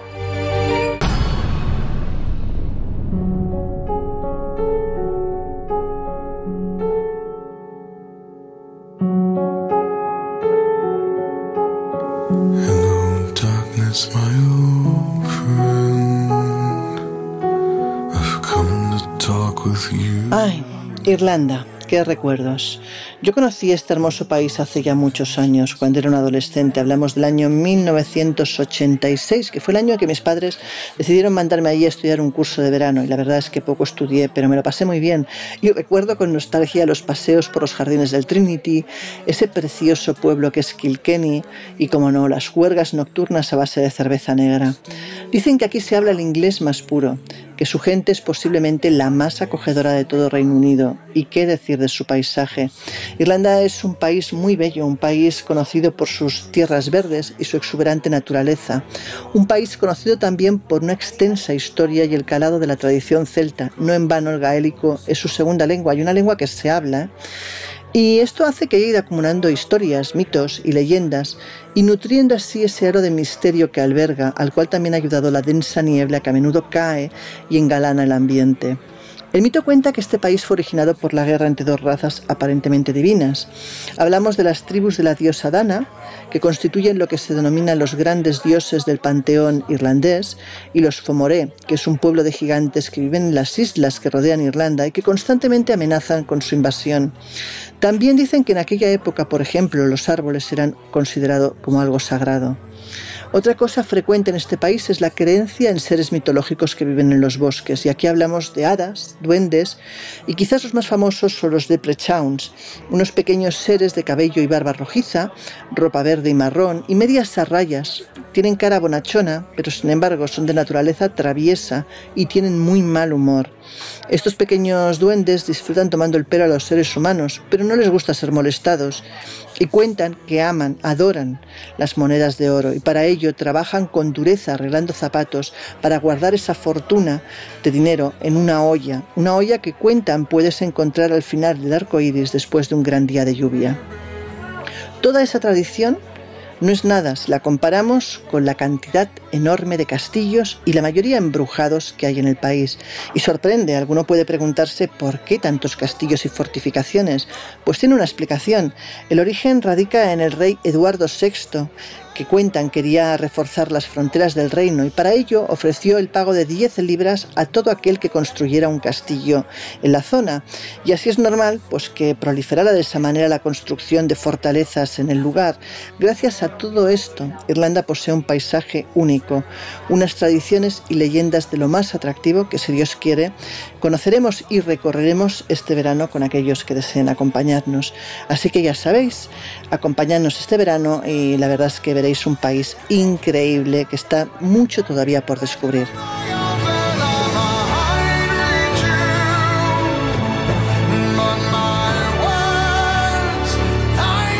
Pues hasta aquí hemos llegado. Ya hemos estado, las, no la semana que viene, no, dentro de un mes volveremos a recorrer Irlanda con quienes queréis venir con nosotros, pero la verdad es que es un país alucinante. Dicho lo cual, Laura Falcó, nos oímos dentro de siete días. Bueno chicos, hasta dentro de una semana. Jesús Ortega, lo dicho, dentro de siete días un poquito más. Pues eso es. Como siempre, un lujo viajar con vosotros, equipo. Miguel Pedrero, nos han faltado cortes, los he echado de menos. Bueno, en, otra ocasión seguramente habrá un buen montón de, de cortes. Pues nada, que hasta la próxima aventura, chica y chicos. Venga, nos oímos dentro de, de una semana y a vosotros ya os dejamos en compañía de nuestro queridísimo José Luis Salas, de su equipo y de sus no sonoras. Nosotros ya cerramos las puertas del Colegio Invisible y ya sabéis, nos volvemos a oír dentro de una semana. Hasta entonces que seáis muy, muy felices.